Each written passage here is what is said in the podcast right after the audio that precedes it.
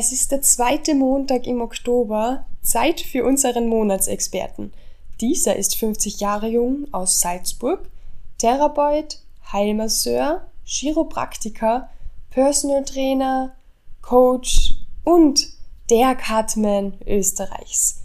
Jeder Kampfsportler kennt ihn und jeder freut sich, wenn dieser Mann vor einem Kampf in der Kabine mit Tapes, Bandagen und Vierklee auf einen wartet.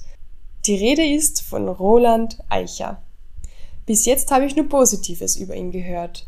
Und was es mit den Vierklee auf sich hat, klären wir heute in dieser 32. Podcast-Folge. Jetzt will ich euch nicht länger auf die Folter spannen und wünsche ganz viel Spaß beim Zuhören.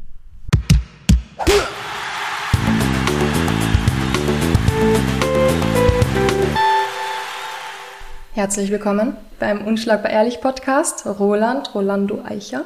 Hallo Silvana. Hi. Ich habe die gestern gesehen. Also gestern ist 17. Juli 2020. Ihr habt eine Kampfveranstaltung in Wien gehabt, die Austrian Fight Challenge. Ja, endlich ist es wieder soweit und die Tore wurden so weit geöffnet, dass sowas wieder stattfinden kann. Und das war ein etwas kleinerer Event, wie sonst man die EFC kennt, aber Top-Event von Lions Fight Club und Austrian Fight Challenge, vom Nebel halt. Ne? Ja, der Nebel, der machte schon jahrelang, hat natürlich sehr viel Erfahrung darin, Nebel Seebei. Mhm. Du bist der Cutman in Österreich eigentlich. Es gibt ja schon viele in Österreich, aber eigentlich, was ich so gehört habe, auch von den Kämpfern bist du die Anlaufstelle Nummer eins. Das freut mich natürlich sehr. Ich bilde natürlich auch immer wieder Leute aus, aber nicht jeder arbeitet dann in dem professionellen Bereich oder auf der Ebene, wo ich es eben tue. Ja. Wie bist du selber da dazu gekommen, Cutman zu werden? Weil ich habe gesehen, du warst da sehr sportlich früher. Ja, noch. Nicht nur früher, sondern jetzt auch noch. Ich ja. weiß, ich habe mir gerade gedacht, Silvana, warum sagst du früher? ja, angefangen als Kind, habe ich Judo gemacht ja. und ähm, bin dann vom Judo äh, zum Taekwondo gekommen beim Taekwondo habe ich sogar Staatsmeisterschaften gekämpft. Und was mir da ein bisschen gestört hat, war, ich war sehr fußlastig und konnte nicht wirklich mit den Händen boxen oder mich mhm. verteidigen. Ja. Und habe die ganze Zeit darauf gewartet, dass endlich Thai-Boxen zu uns kommt, weil das habe ich schon im Fernsehen gesehen mit Fadi Merzer, Super League und so weiter ja. halt. Gell. Und war dann schon so infiziert und es hat nichts geöffnet. Natürlich in Graz bei den Ettels hat es schon gegeben, aber ich bin ja emigriert äh, nach Salzburg, ja, von der Steiermark, ich bin ja Grazer und habe da leider nichts gefunden. Und dann endlich ist ein Trainer gekommen und hat es dann auch professionell aufgezogen und da war ich sofort dabei. Das Lustige war, dass es, äh, wir haben immer fünf Leute anrufen müssen, damit das Training stattfindet. Ja. Am Schluss war es dann schon so, dass Leute heimgeschickt worden sind. So bin ich dann zum Thai-Boxen gekommen. Wieso sind Leute heimgeschickt worden? Weil es zu viel waren, weil wir dann schon 40 Leute in einem Raum waren, gell, es war einfach zu viel. Also es ist dann so explodiert. Gell. Ja. Und Wann war das circa? Wie alt warst du da? Boah, das mit den, mit den Jahren tut mir wirklich schwer, ja. ja. Aber ich war leider schon ein bisschen älter. Ich habe dann ein paar Mal gekämpft, aber habe das natürlich nicht mehr erreicht, das Level, was halt heute die Jungen so machen. Ja, logisch. Ich glaube, mit 26, 27 habe ich erst im Thai-Boxen angefangen, habe das aber bis 40 durchgehend dann gemacht. Vollgas, ja. Und dann bin ich eben zum Boxen, bin im Boxteam Hu jetzt, das was ich auch unterstütze, mhm. habe dazwischen auch Jiu-Jitsu gemacht. Also wirklich es wurde leider zugesperrt, ja. Leider, sonst würde ich es auch immer noch machen.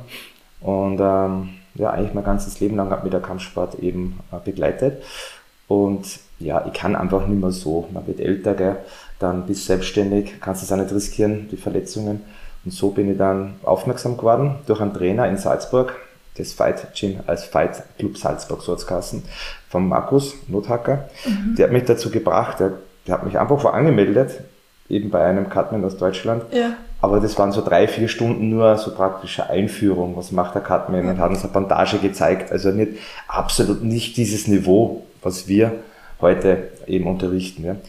Und der hat gewusst, wenn er mir da irgendwie einschreibt, für den ist das was. Der fängt Feuer und das ist dann auch passiert und ich dann wie ein Zeck festgebissen in der Materie und damals war das noch nicht so, dass es heute, also, dass es so viel gegeben hat sondern wir das müssen alles selber beibringen. Und auch natürlich habe ich sehr viel gelernt durch Jacob Stitch Duran, mit dem mhm. ich sehr viel mhm. Zeit verbracht habe, mehrere Male. Ähm, und ja, so ist es dann dazu gekommen, dass ich natürlich professionell dann als Cutman unterwegs war oder auch bin. Das ist so cool. Wirklich, also Cartman, dass man überhaupt auf die Idee kommt, das zu machen. Also ich wäre nie auf die Idee kommen, aber zudem werden wir jetzt alles genau noch durchsprechen. Aber ich wollte davon noch ganz was anderes mit dir besprechen. Nämlich, mit wem du gerne mal Kaffee trinken gehen würdest. Und zwar, da gibt's in deinem 1971 Jahrgang sehr viele Stars und ich habe mir nur gedacht, wie ich die gesehen habe, boah, die sind alle in deinem Alter, voll cool. Da hätte ich ein paar, mit denen ich gern was trinken gehen würde. Und zwar, du bist der gleiche Jahrgang wie Kid Rock, Pep mhm. Guardiola, Anna Netrebko, Lance Armstrong, also der Doper. Ich glaube, mhm. mit dem wärst du eher nicht was trinken. Nee, Radsport ist nicht so meins. Ja, Snoop Dogg, Gary Barlow, DJ Ötzi, Mark Wahlberg, ähm, Elon Musk, Elon Musk, ja, das ist er, ja, oder Vitali Klitschko. Ich kenne die Klitschkos und war mit denen schon Abendessen und natürlich durch den Jacob Stitch Duran, der natürlich die Klitschkos betreut hat, mhm. habe ich schon öfters die, ähm, ähm, ja, die nette Erfahrung gemacht, mit denen essen zu gehen. Ich das war wirklich gesehen. top, ja. Also, ja. Das kenne ich schon, Mark Wahlberg ist definitiv, aber Randy Couture, uh, The Iceman, also mit denen in der UFC, diese Legenden, ja. diese wirklichen Legenden, ja, oder ja, GSP, also wirklich diese George St. Pierre, ja, ja voll. mit denen würde ich gerne einen Kaffee trinken gehen. Wir haben es ja, eigentlich wollte ich das erst später besprechen, aber jetzt sind wir schon voll drinnen, wegen Vitali Klitschko und überhaupt und Stitch Durant. Ähm, wie hast du damals die Klitschkos kennengelernt? Und kannst du uns bitte von deiner Freundschaft zum Durant ein bisschen vom äh, Jacob Stitch Rand, den habe ich damals kennengelernt in Köln bei der ersten Cupman Hand Wrapping World Championship, genau. wo ich ihn kennengelernt habe. Und Kurz davor noch, viele kennen den Typ gar nicht. Wer ist das?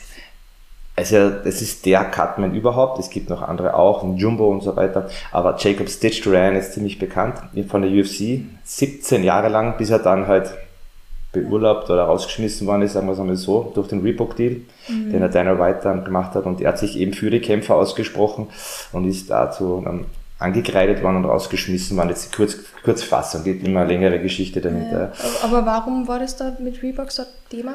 Weil äh, Reebok, also das war ja früher so, früher war die UFC ja viel bunter, früher war Affliction der Hauptsponsor mhm. und auch andere und ähm, Tapout, Sprawl, viele Firmen, die es heute auch gar nicht mehr so gibt mhm. und die die Kämpfe unterstützen und gesponsert haben, das Zusatzeinkommen für jeden Athleten, das ist damit weggefallen, gell? Äh, weil Reebok hat äh, die Oberhand dann gehabt und gesagt hat, nee, keine, Logo, keine Logos, keine fremden Logos auf den Hosen oder sonst irgendwas, gell? nur mehr Reebok.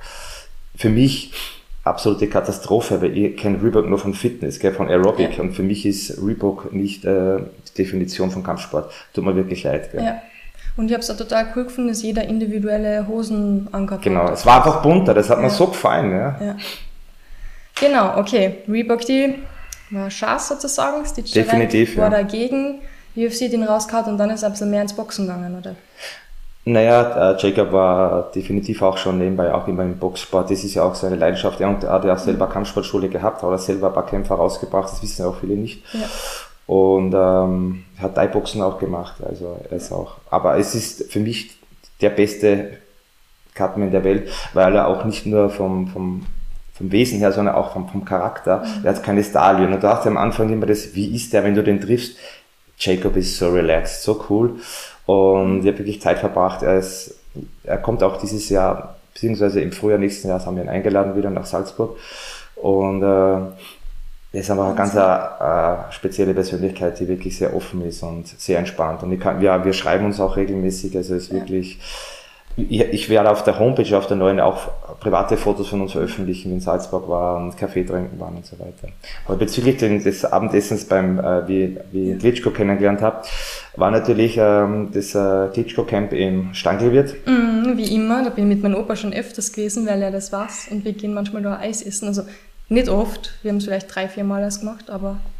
Ich betreue dann einen, einen Boxer, das ist ein Alim Begic, mhm. äh, Champion, und äh, Jacob war eben dort und ich habe das gewusst wir haben schon vorher kommuniziert. Er hat gesagt, die Klitschkos sind auch dort ja, und, ja. und äh, macht natürlich ähm, Abendessen und bin herzlich eingeladen. Und das Coolste oder das Geilste fast schon war das, Jacob hat mir sehr viel von dir schon erzählt. Das war die ersten Worte von äh, Wladimir Klitschko. Ja. Oh mein Gott. Und er ist wirklich eine starke Persönlichkeit, gell? zwei Meter Hühner, gell? Ja, ja. die volle da hast du schon Respekt, gell? Und da weiß ja nie, wie solche Stars, was weißt du, und so. Und das hat mich schon ziemlich bewegt. Bin dann am Tisch gesessen wie ein Freund, gell? mit anderen bekannten Trainern und Boxern. Gell? Wahnsinn. Ich habe nur von einer ähm, Journalismuskollegin gehört, die mal, ich weiß nicht mehr wen von den Klitschkos, also ich den Klitschko interviewen dürfen und der war so, das, der Pressesprecher war dort und hat dann auf die Uhr getippt und gesagt, ja, 15 Minuten, die Zeit läuft. Klitschko hat nur in sein Handy geschaut und nicht wirklich was ordentlich beantwortet. War sehr schwierig, also dass jemand dann wirklich zu dir sagt, hey, ich habe schon viel von dir gehört, das ist echt der Wahnsinn. Ja, Jonathan Banks war auch dort, auch mit ja. Klitschko trainiert im, im Camp ja. und so. Also es war schon äh, sehr schöne Momente im Standelwetter ja. mit den Jungs. Also du bist völlig aufgenommen worden, wie wenn ich schon immer da gewesen war. Ja. Das weiß, war echt das Coole. Ja. Weil es Respekt haben. Ja, und das ist auch das, ähm, äh, was ich immer wieder sagt, ist mit diesen Stars oder äh, Athleten zu arbeiten, mit den Professionellen, ist teilweise fast einfacher, wo jeder so seine Allüren hat, ja. Mhm. Äh, aber auch verdient, ja. Und ähm, dann hast du wieder Leute,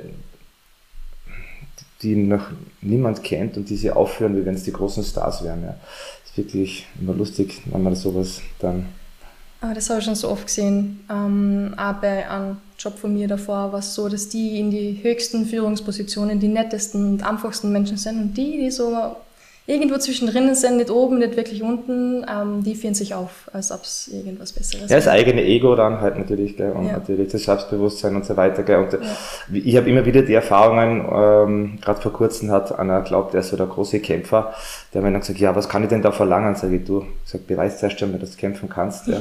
dass du das Herz hast zu kämpfen, und dann kannst du mal die Hand aufhalten. Aber wie ich nur kämpft habe, da mir ist ich, das, ich war voller Glücksgefühle und Glückshormone, ja. wie der Mai-Trainer gesagt hat, du darfst kämpfen. Ja. Ich habe im Auto geschlafen, ich habe mir ein Wurstschemmel gekauft, ja, nur jetzt, dass ich da mitfahren kann. Damals war es der Bavarian Cup oder andere kleine Cups, ja, das war nicht so wie heute, ja. Mhm. Und ich war so stolz, dass mein Trainer ähm, das zu mir gesagt hat. Und ja. Ich war nicht im Fernseher dran gedacht, dass er da Geld verdient, ja. Aber heute sind ja Leute, die trainieren in, in Gyms, ja und glauben sie gleich, sie sind die großen Stars. Gell? Was gibt dir das Kampfsport? Warum hast du die so extrem Freiheit? Ich, meine, ich verstehe es, aber. Das ist, äh, ich bin einfach einmal infiziert worden ja, und das hat sich dann halt bis jetzt das ist auch so, dass ich zum Beispiel, es ist jetzt wirklich unfair, wenn ich das sage, ja, aber mich interessiert auch, ich bin nicht so der typische Mann, den Fußball interessiert, das ist für mich jetzt nicht in meinem Amateurbereich, im professionellen mhm. Bereich schon, nicht wirklich ein Sport, ich belächle das eher, gell? Mhm. oder auch Rad oder sowas. Ich will nicht die Leistung mindern, gell? aber es ist einfach nicht meines. Für mich gibt's nur Kampfsport. Ja. Es ist wirklich vielleicht für den anderen eintönig, aber es macht mir aber Freude, das ist meine Passion, meine Leidenschaft, da fühlt mein ganzes Herzblut rein. Gell? Natürlich, weil das Kind meine Mama das gefördert hat und ich Judo gegangen bin, mhm. das hat mir auch Spaß gemacht. Dann Taekwondo, irgendwann war es mir jetzt wenig. Das hat sich einfach mein ganzes Leben durchgezogen und du kannst nicht mehr, das geht nicht mehr. Man kann nicht mehr zurück. Ja. Nein. Ich das selbst gemerkt, ja. Ich habe ja sehr viele Jahre Fußball gespielt und für mich war Fußball immer das Höchste. Es gibt nichts über Fußball. Mhm. Ja, und dann bin ich nach Wien gekommen und ich habe Boxen immer schon geschaut, aber ich weiß nicht mehr wie, aber ich habe irgendwann MMA-Kämpfe angefangen zu schauen. Ich habe nicht mehr zurückkennen seitdem. Also wenn die Fußballer schon am Boden herumfliegen sehe, da wird man schlechter, kann ich abschalten, weil man kann sich nicht anschauen. Ich denke mir so, was seid ihr für Sportler, die wegen, keine Ahnung, herfallen und da herumweinen. Und ich sage da eins, die Frauen stellen sich ja besser an wie die Männer, ich muss ich ehrlich sagen, bei Fußball. Ja. Das sind solche Holzsusen ja. und deswegen, wenn ich solche Leute habe und dann, dann auch in der Therapie, ja, ich spiele Fußball, dann weiß ich schon, was los ist. Gell? Darfst du dann nicht so fest massieren? Na, aber Entschuldigung, wenn ich das sage, für alle Fußballer da draußen sind so viele Weicheier unterwegs, das ist einfach furchtbar. Bevor wir dann noch länger über Fußballer lästern, wir sprechen halt über ja, dein Beruf eigentlich auch oder deine Berufung, besser mhm. gesagt. Kann man als Cutman wirklich leben? Leben kannst du definitiv die Hoffnung muss jetzt einfach sehr viele nehmen, die da glauben, sie können das große Geld verdienen. Sicher nicht. Ich bin jetzt sicher einer, erstens mal durch meine Sponsoren, äh, durch meine Arbeit, die ich einfach schon geleistet habe, ähm, den Vorteil zu genießen, dass ich halt bei den Veranstaltern schon ein bisschen mehr lukrieren kann, weil man mich eben schon kennt und weiß, wenn ich da bin, hundertprozentig ist das safe, das Ding, ja. Wie du auch äh, letzten Gestern. Samstag genau. Äh, gesehen hast bei dem Kampf, ja. ja. Also da trennt sich dann schon die Spreu vom Weizen und da ist es dann schon so, aber es ist, es deckt weit nicht das, was du an, an Kosten hast. Gell.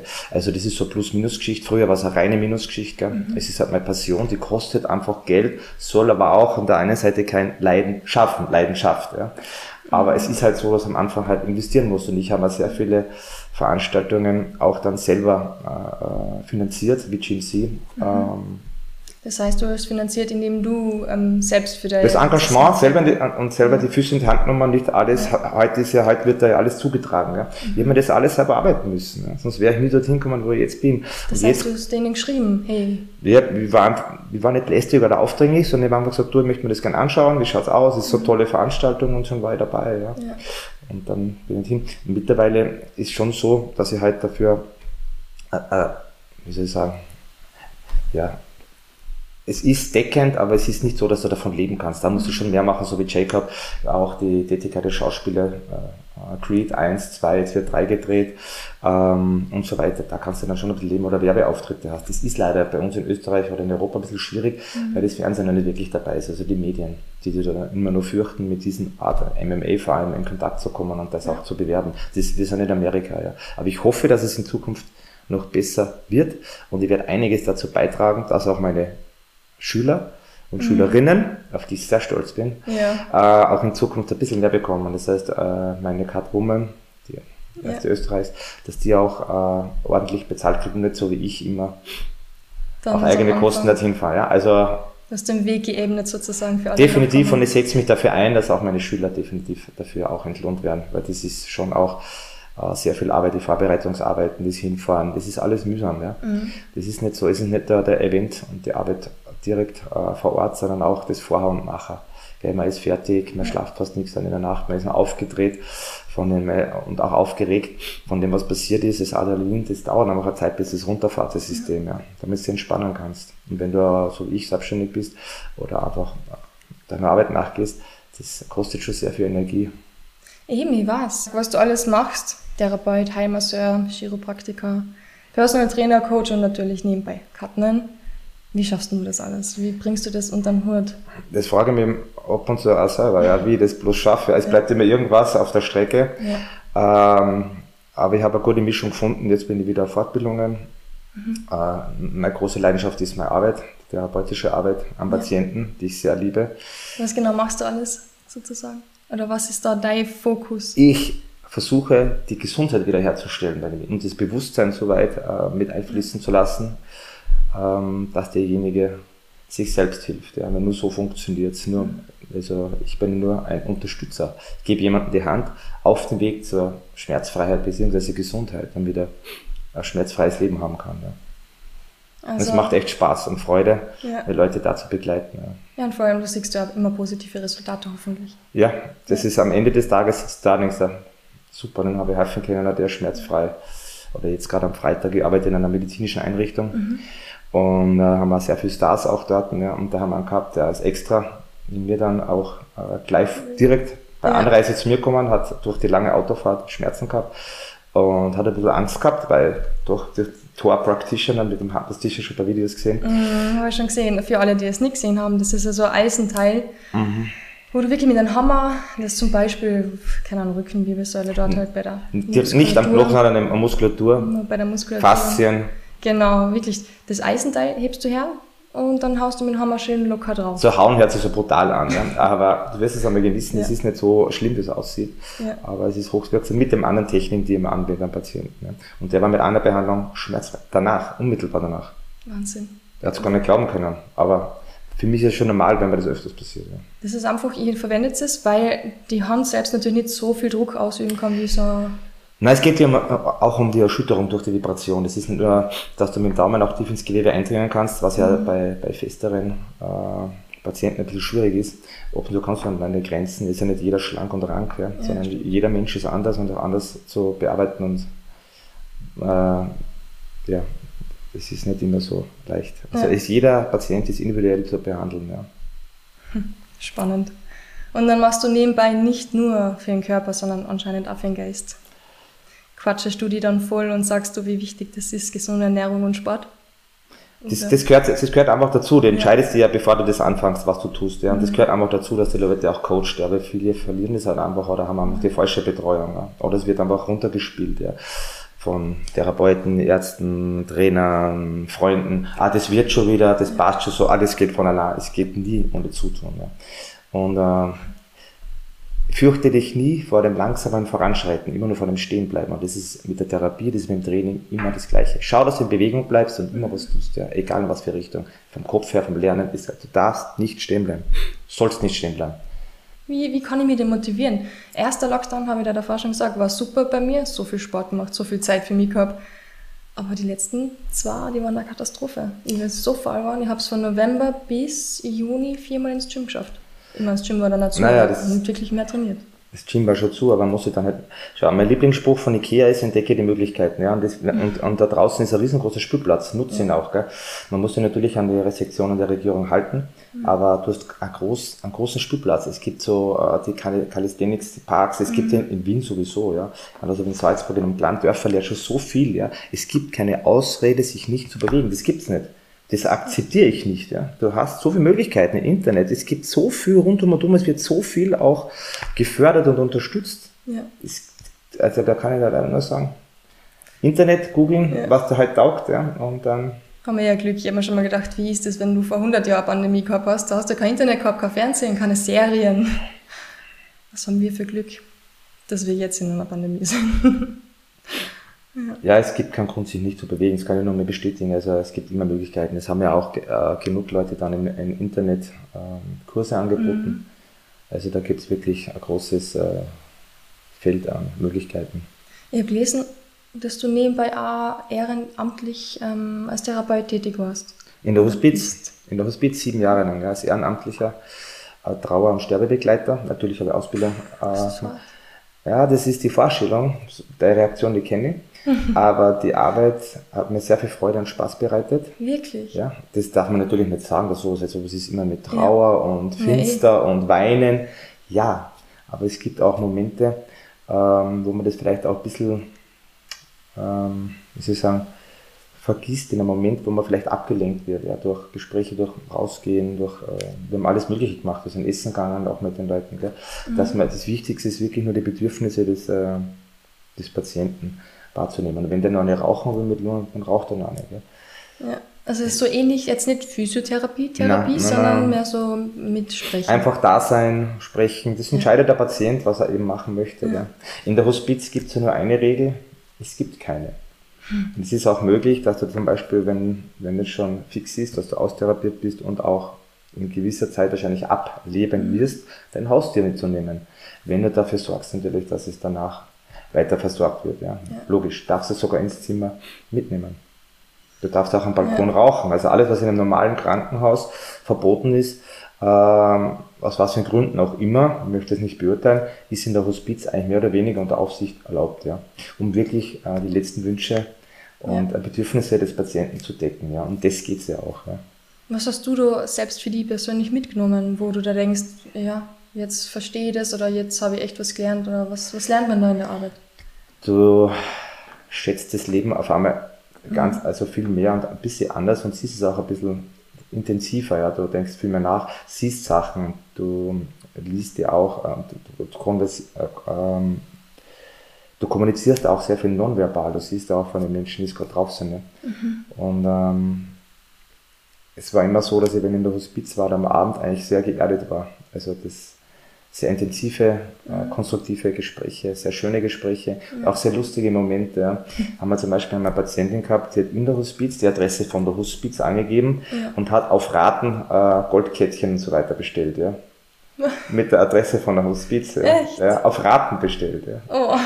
Oder ich bin aber in ein Zimmer gekommen und dann die hat, hat das einfach als Spende sozusagen dann? Nee, sie hat, sie hat vom Krankenbett aus, aus ja. Hat die Sachen bestellt beim Versandhandel, ja, auf Raten. Ah, das ist sehr motiviert, ehrlich gesagt. Also ah, lustig, ja, lustig, ja, weil da der, die müssten ja wissen, dass das nicht das lang dauert. Ja. ja. Oder ich habe dann an einer Dame die Fingernägel und die Zehennägel lackieren müssen. Das war ihr Wunsch. Also das sind auch diese lustigen Momente, ja. Und dann äh, sage ich, Entschuldigung, ich bin keine Frau, ich habe das noch nie gemacht. Dann sagt sie zu mir, stellen Sie sich mal nicht so an und lackieren mir die Fußnägel. Dann habe ich das gemacht, dann haben sie mir abends Fotos gemacht, gell, wie, jede, Pediküre macht, gell, voll lustig. Gell. Aber ich habe sehr viel mit der Musik gearbeitet, also musiktherapeutisch ja. am Patienten. Ja. Ich die Leute dann immer auf eine Reise geschickt, mhm. mit Klängen und so praktisch, damit sie ihren Zustand, den sie gerade haben, ein bisschen überdecken mhm. und woanders in Gedanken hinreisen und ein bisschen runterkommen. Und ähm, es ist faszinierend, wie sie die dann entspannt haben und durch die Entspannung sich der Schmerz löst und sie einfach einmal schmerzfrei waren. Ohne Medikamente. Wahnsinn. Es hört sich jetzt so hoch esoterisch an, ist es nicht, ja, ist es nicht. Ja. Sind sie verspannt gewesen, weil ich, wäre unentspannt, wenn ich da war, ich stirb in ein paar Tage oder so. Hm. Ich meine, ich weiß nicht.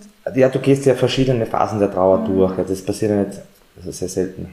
Ja. Dass es kurzfristig dann so ist, du kannst ja, hast ja immer Zeit, ja. Das ist immer in jedem individuell auch darauf, dich vorzubereiten, dich zu verabschieden, mhm. ja. Und da hast du alle möglichen Trauerphasen, Wut, Trauer, mhm. alles mögliche, du hast ja wirklich alles dabei, ja. Was waren so oft die Sachen, wo sie gesagt haben, das bereue ich so sehr? Das ist natürlich, das hast du immer, ja. Das ist ja. bei jedem äh, individuell. Gell. Wichtig ist, dass man halt seine Sachen, die man noch ähm, aufzuarbeiten hat, oder zu lösen hat, wenn man Groll mit jemandem hat, ja, mhm. in der Familie oder so, dass man das vielleicht löst, um, um, um schön, oder beziehungsweise schön ist vielleicht das falsche Wort, um entspannt gehen zu können, ohne dass, weil wenn jemand geht und nicht mehr da ist, kann er das Problem immer klären mhm. oder lösen. Und vielleicht ist es dann ein Problem für den einen oder anderen, gell? nicht ausgesprochen ist oder auch, ja. dass man diese Situation eben bereinigt. Ich weiß nicht, ob es manchmal nicht vielleicht sogar besser ist, wenn man schon ein fixes Ablaufdatum in die Richtung weiß, weil dann kann sich jeder darauf einstellen, oder? Vielleicht lebt man dann auch ein bisschen anders und respektiert mhm. äh, den anderen ein bisschen mehr. Vielleicht gibt es dann auch wieder weniger Groll, Hass und mhm. ähm, andere negative Dinge, wenn man schon weiß, okay, ich werde jetzt 50, mit 50 gehe und ich gestalte mein Leben so, dass mir jeder gut in Erinnerung hat. Und dann schiebt man vielleicht Dinge nicht raus, so wie eine Weltreise, wo man sich denkt, ich mache ich erst in Pension und dann wird es nichts mehr. das ist natürlich das andere, ja. ja. Da habe ich mal eine Geschichte gehört, nein, ich habe es nicht gehört, ich habe es gelesen. ähm, da gibt es immer diese Humans of New York Geschichten von so einem Typen in New York, der geht herum, spricht einfach random Menschen an. Und eine war dabei von einem Taxifahrer und der Taxifahrer hat gesagt, er, ist, er war schon fertig, er wollte heimfahren und hat dann noch einen Funkspruch reingekriegt, er soll dann noch jemanden abholen in der Gasse. Und der hat eigentlich gemeint, ja, er hat keinen Bock mehr, er will heim. Der hat gesagt, ja, der eine ist nicht, nicht da, keine Ahnung, er muss halt dahin ist dort hingefahren, ist draußen gestanden, zehn Minuten, ist die Person halt nicht runtergekommen. Und der hat sich echt gedacht, ist ihm wurscht, er will haben, wollte fahren. Und dann hat er sich irgendwie gedacht, na, weißt du was, das ist komisch, ich, ich leite mal kurz. Ist er hingegangen, hat geläutet bei der Hausnummer und hat nochmal ein paar Minuten kurz warten müssen und dann hat jemand abgegeben und hat gesagt, ja, ähm, der Koffer ist sehr schwer, ob er ihm, ihr helfen kann, den Koffer runterzutragen.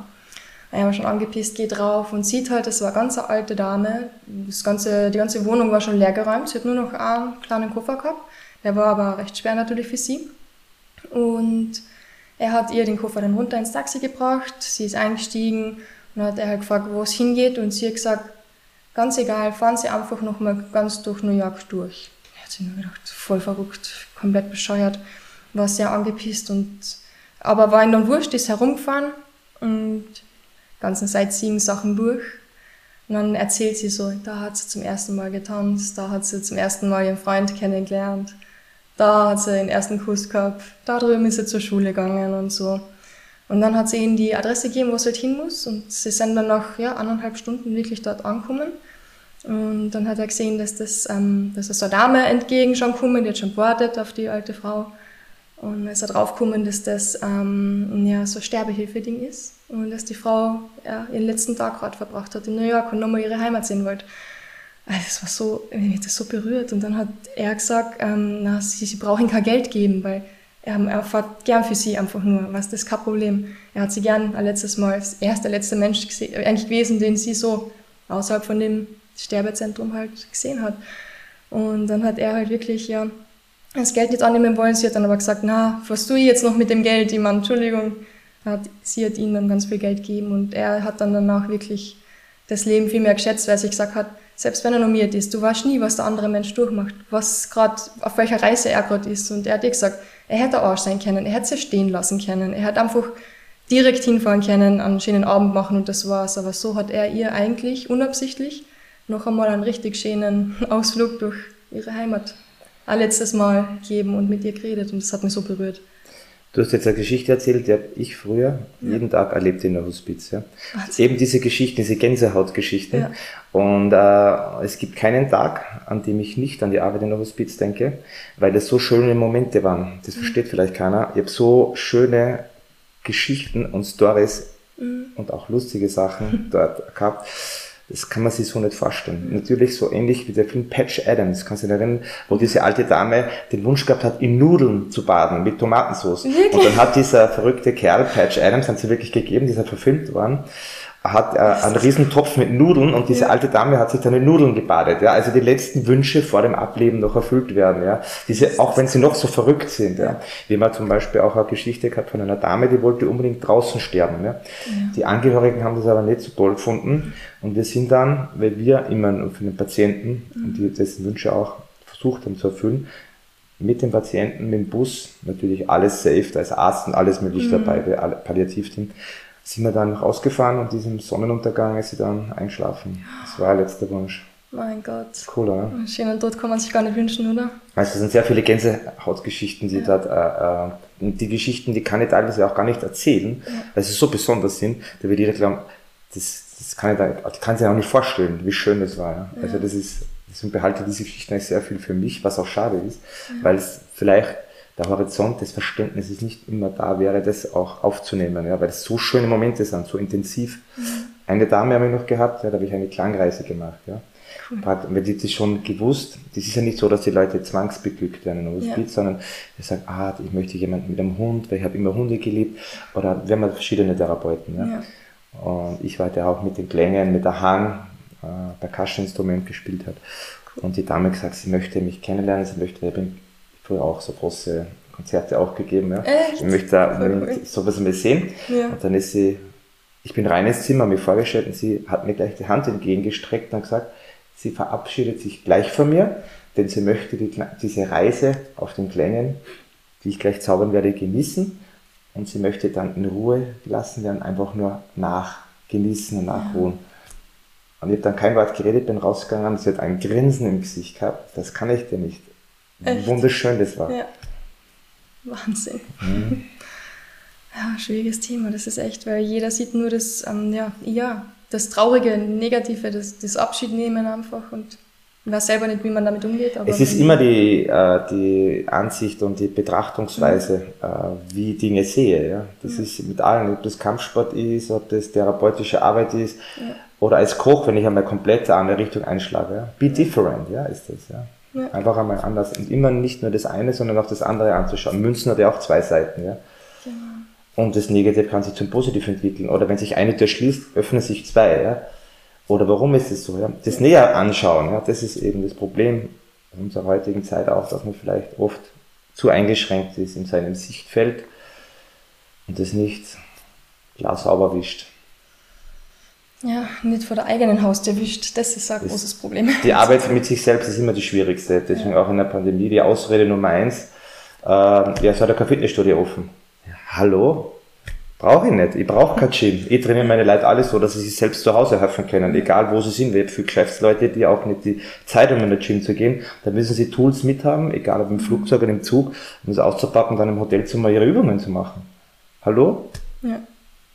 Wen hast du eigentlich noch so getroffen? Ich meine, du hast schon wirklich Top-Leute aus der Szene getroffen. Sagen wir so, ich will es einmal so beantworten. Ich könnte jetzt 100.000 Namen nennen, aber für mich sind auch die kleinen Stars. Ja. Ich war letzte Woche gerade auf der Sugar Mountain, äh, Tim Yilmaz ja, von One Sport, mhm. Daniel Todorovic. Äh, da waren so coole Boxer und ich, egal was für ein Event, ich liebe auch in dem Sinne auch nicht die Bekannten, sondern auch die mhm. Unbekannten, weil die haben so ein großes Herz auf die Leute. Die Szene ist so cool und für mich sind es alle Stars. Ich will nicht immer nur von den Leuten reden, die man schon kennt. Ja. Ich will auch von den Leuten reden, die man noch nicht kennt, ja. die ein sehr großes Herz haben und die kämpfen wie die Großen. Ja.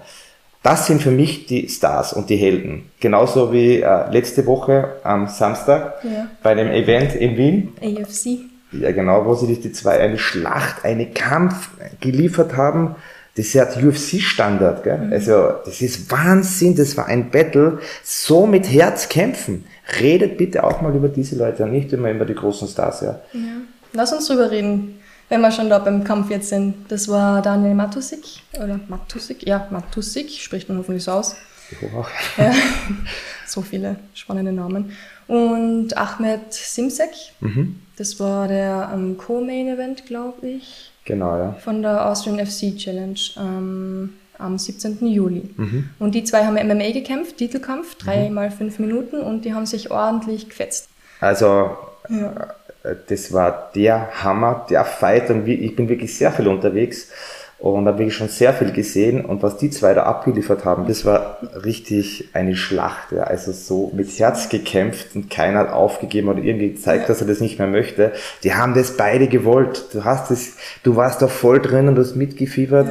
Und das war, es war einfach schön zum Anschauen, diesen Sport, äh, der so gelebt wird mhm. da drinnen. Ja, das war einfach Gott sei Dank ein so schönes Beispiel und ich hoffe, dass wir, dass viele infiziert sind jetzt und auch in die Gyms rennen und ja. dann wieder zu trainieren. Ja. Wirklich eine Top-Leistung und Respekt. Ja. Ich ziehe meinen Hut vor beiden Athleten. Top-Leistung. Viele hätten sich ehrlich gesagt nicht gedacht, dass das wirklich über drei Runden geht, weil in der ersten Runde hat ja Simsek schon ein arges Cut gehabt und mhm. du hast ihn betreut in der Ecke. Wie mhm. war denn das? Naja, normaler, normalerweise muss ich jetzt ehrlich sein, äh, wäre das ein Kampfabbruch gewesen, definitiv. Ja. Es war ungefähr sieben Zentimeter lang und eineinhalb Zentimeter breit und tief. Das ist eine Cutwunde gewesen auf der Stirn. Es war seitlich Jochbein in die Richtung. Ähm, es war aber nicht so, dass jetzt irgendeine Struktur geschädigt äh, ist, mhm. wo es nachher vielleicht irgendwas sein könnte. Ja. Es war nicht zu nah beim Auge. Nein, war es auch nicht, deswegen, sonst ist klar. Ja. ja. Aber es war schon so grenzwertig und, ähm, und der Arzt hat mir sehr vertraut, hat mit ihm auch vorher geredet und er hat gesagt, mach das. Ja. Und äh, der Ref hat mir dann reingeholt, hat mir das angeschaut und ich habe dem Kämpfer eine Frage gestellt. Ich habe sie auch damit selber beantwortet. Ich habe gesagt, ich gehe davon aus, dass du weitermachen willst. Und er hat mir 100% zu verstehen gegeben, dass er das möchte. Ja. Und dann habe ich ihn zusammengeflickt, also praktisch die Wunde so versorgt, dass sie nicht mehr blutet und zugekleistert, ja, dass er dann weiter hat kämpfen können, seinem Sport, seiner Leidenschaft nachgehen hat mhm. können. Und das hat, ich habe den über drei Runden durchgeschliffen. Also das war ein Gemetzel. Ja. ja.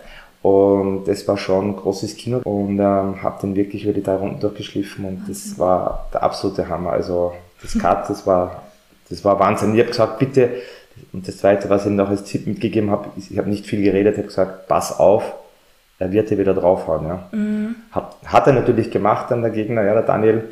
Und ich habe das über drei Runden dann, ich glaube, ich bin, wie oft dass ich das Cut versorgt habe. Ja. Ich habe so viel wunschstillendes Material gebraucht, wie für einen ganzen Event. Das war eine Materialschlacht in dem Kampf. Ja, das war es wirklich, weil ich habe auch die Handtücher gesehen, die sie fürs Bodenaufwischen verwendet haben. Die haben die ganze, ganze Ladung Handtücher verwendet, was ich da so gesehen habe. Also mir geht ja selten das Zeug aus, überhaupt einmal die, ja. die, diese Schließtücher oder die Küchenrollen, wie auch immer. Also das geht mir nicht aus, ja. Und gestern ist es ziemlich knapp geworden, gell. Weil sich jeder auch noch von dem Nachbartisch bedient hat, weil das ist rübergesprudelt. Du hast die Fightcard gesehen, du hast mein Kapperl gesehen, ja. ja. Es war alles blutbesudelt, ja. Also es war wirklich, und du hast da gesagt, du hättest, glaube ich, einen von deinen Fingern in der Wunde versenken können. Den kleinen Finger hätte ich versenken können dran. Damit man sich ungefähr eine Vorstellung hat, ja. für die Zuhörer, wie dick und groß das war. Ja. Also das ist kein Kindergeburtstag gewesen. Ja. Und ähm, das ist eben unsere Arbeit als Cutman oder Cutwoman, diese Wunde eben so zu versorgen, dass der seinem Geschäft nachgehen kann. Ja. Und das ist genau das, warum wir hier sind. Ja. Diese, dieses äh, Zwischenglied zwischen Ass und Ref, damit wir diesen Nachteil, den am Kämpfer entsteht, durch diese stark blutende Wunde, wie man auch vor einer Woche gesehen hat, mhm. dass man das ausschaltet und der seinem Geschäft nachgeht. Stell dir mal vor, der Kampf war zu Ende gewesen, ja. der wäre abgebrochen worden. Und wie die Halle gebebt hat, diese ganzen drei Runden und dieser Kampf des Abends, der hätte nicht stattgefunden. Ja? Und da trennt sich die Spreu von Weizen, weil es, äh, es ist ja sehr populär jetzt geworden, ähm, im Ring zu stehen als Ref oder Punkterichter oder als Cutman. Und weil das oft so angesprochen wird, was macht ein Cutman aus? Das macht ein Cutman aus, ja. Das so hinzubekommen, diese mhm. Coolness zu bewahren, ja, die Eier in der Hose zu haben, das durchzuziehen, dass man das hinkriegt. Wie viele Stiche hat er gebraucht? Sieben Stiche. Sieben Stiche, um die Wunde wieder zusammenzumachen. Mhm. Aber ist das nicht irgendwie auch voll grausig, wenn du so eine fette Wunde hast und dann stopfst du da Vaseline rein? Ist das nicht auch schlecht irgendwie? Also wenn ich da Bedenken habe mit dem, was ich tue, ja. dann mache ich das gar nicht. Ja? Also ich hoffe, dass die Zukunft in Catwoman und Catman äh, dass denen das auch bewusst ist, was sie da tun. Weil äh, irgendeine Wundscheue oder Blutscheue oder der Geruch, das war ja gestern auch sehr äh, erdrückend in der Halle, sehr schwül. Wir haben ungefähr 50 Grad wahrscheinlich in der Halle gehabt, ja. Und dieser Blutgeruch und dieses viele Blut, gell, das musst du mal durchdrücken und aushalten. Und wenn du da nicht bereit bist oder da irgendwelche Bedenken hast, dann bist du definitiv falsch dort, ja. Dann musst du musst es lassen, gell, auf Deutsch. Und das ist, das ist ein Problem, dass halt auch der, der Nachwuchs, egal in was für einem Bereich, dass halt sehr viele nicht mehr aus dem Kampfsport kommen. Gell.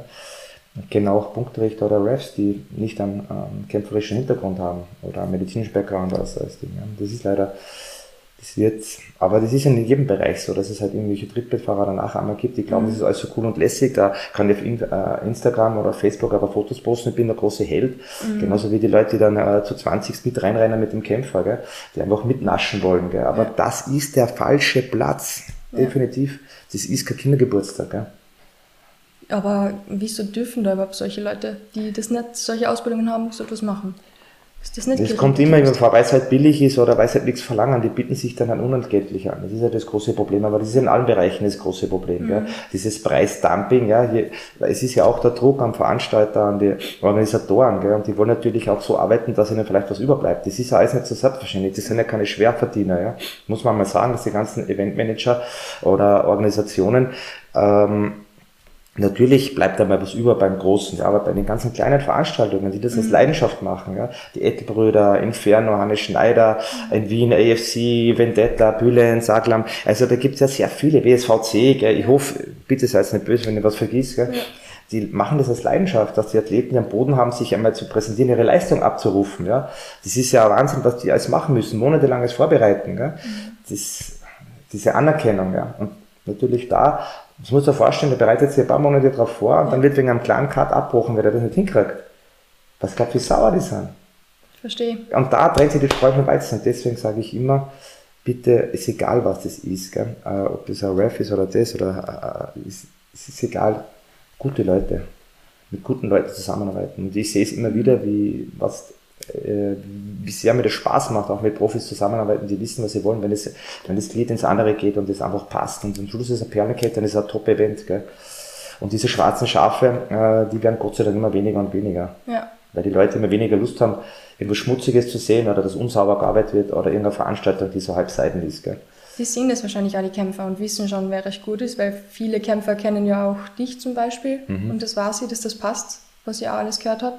Und wenn dann da jemand kommt, der halt wahrscheinlich so ein schwarzes Schaf ist und sich nur wichtig machen möchte, dann, dann ist, ist, geht es doch sicherlich nicht so lang, oder? Weil jeder kennt den bestimmt irgendwann einmal und weiß, ne, den äh, den Teilweise ist es aber gar nicht so schwer, diese Qualität zu erkennen, ja. weil dann gibt es Leute zum Beispiel, ich, ich höre das immer wieder, ich betreue auch Weltmeister im Box und so weiter, ja, immer wieder. Jetzt habe ich sehr viel im Boxsport auch verbracht in letzter Zeit, ja, und habe sehr viele Top-Leute betreut, die mir dann sagen, ähm, sie sind bandagiert worden und es ist das erste Mal, wo sie von mir bandagiert und wo die Hände nicht einschlafen. Gell? Muss ich mir vorstellen. Die betreuen Weltmeister. Dann denke ich mir, was ist da los?